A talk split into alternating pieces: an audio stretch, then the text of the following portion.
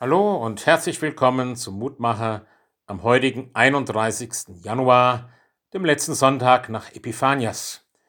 Wir hören auf den Wochenspruch aus Jesaja 60, Vers 2. Über dir geht auf der Herr und seine Herrlichkeit erscheint über dir. Die Welt könnte so schön sein, aber wem fällt dazu kein Aber ein? Es gibt so viel, was unser Wohlbefinden betrübt. Ja, uns geht es relativ gut in unserem Land, in Europa, und dennoch kommen viele zu kurz. Dennoch sind viele im Moment wirtschaftlich bedroht, können nicht arbeiten wegen der Pandemie. Wir haben in unserem Land Religionsfreiheit und können unseren Glauben uneingeschränkt leben. Doch immer weniger Menschen nützen diese Chance. Wie wird es mit unserer Gesellschaft und Politik weitergehen? Heißt es nicht ein paar Verse zuvor zurecht, siehe, Finsternis bedeckt das Erdreich und dunkel die Völker?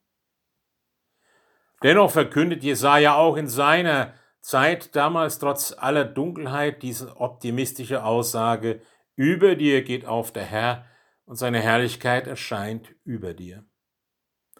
Da musste ich an das Wort des indischen Dichters Tagore denken, der einmal gesagt hat, Glaube ist der Vogel, der singt, solange die Nacht noch dunkel ist. Das ist nicht einfach Zweckoptimismus, sondern Gott spricht sein Aber gegen alle Resignation und gegen allen angeblichen Realismus.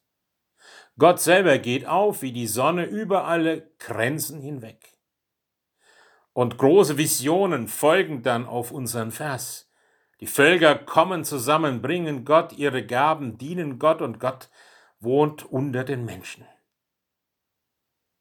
Wir haben, wie gesagt, viele Wenn und Aber, die uns vielleicht gerade heute in unserer Hoffnung einschränken, unseren Mut kleinreden wollen. Doch dieser Wochenspruch spricht uns zu, dass Gottes Aber stärker ist.